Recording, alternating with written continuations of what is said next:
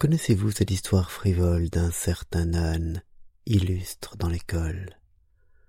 Dans l'écurie, on vint lui présenter pour son dîner deux mesures égales, de même force, à pareils intervalles. Des deux côtés, l'âne se vit tenter également, et, dressant ses oreilles, juste au milieu des deux formes pareilles, de l'équilibre accomplissant les lois, mourut de faim, de peur de faire un choix. L'histoire de l'âne qui, hésitant entre le boire et le manger, finit par mourir de faim et de soif est contée ici par Voltaire.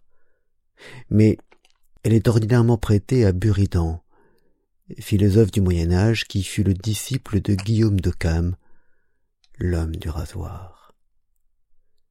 Cette histoire, cette fable, ce paradoxe, je ne l'ai longtemps pas comprise, ou plutôt pas saisie. Quel imbécile que cet âne, me disais-je, et quel idiot il fait. Mourir au milieu de ce dont on a besoin, au motif qu'aucune raison ne nous porte à aller ici plutôt que là ne rien prendre, du simple fait qu'aucune préférence n'existe qui nous conduirait d'un côté plutôt que d'un autre. C'est vraiment ballot, et vraiment le fait d'un âne. Mais il n'est évidemment pas plus âne que celui qui, croyant comprendre, ne comprend rien, ou que celui qui se moque de la paille ombrageant l'œil du voisin quand lui-même est aveuglé par une poutre. Et pauvre animal d'ailleurs. Nous en parlions avec les enfants, qu'on a affligé comme d'un bonnet d'une si mauvaise réputation. Mais revenons à Buridan et à son âne, en faisant un petit détour. Je devais, hier, partant de mon domicile, faire diverses courses dans deux magasins. Les unes étaient pour moi, à apporter chez moi, les autres pour l'aimer, à apporter chez elle. Un petit problème, du genre de celui des ponts de Königsberg.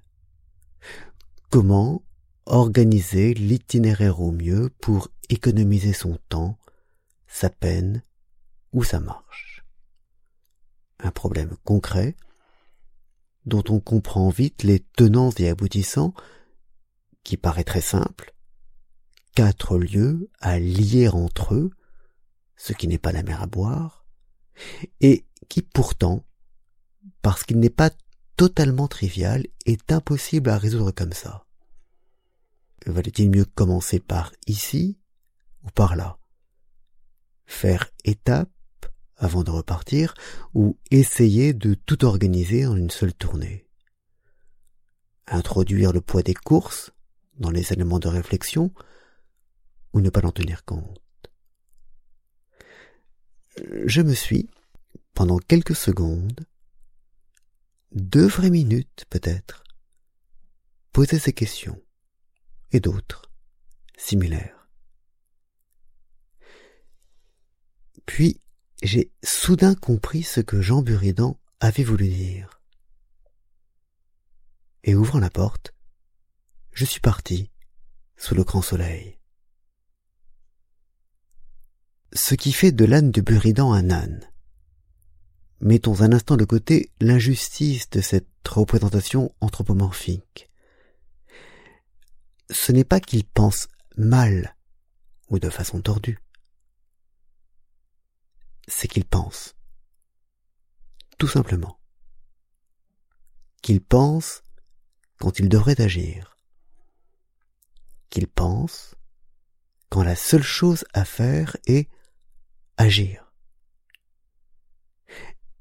Sa bêtise qui va le tuer n'est pas de mal penser, mais de penser mal à propos, sans percevoir qu'à ce moment précis, c'est la mécanique musculaire qu'il faut mettre en œuvre et non la mécanique intellectuelle. Mais il pense, et donc il n'est plus.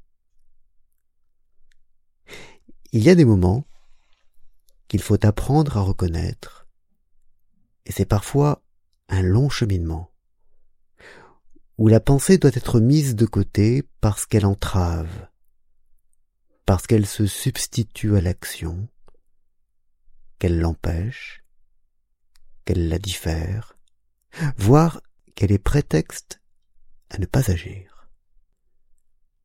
C'est l'âne de Buridan que chacun d'entre nous a en lui, qui parle à ces moments-là.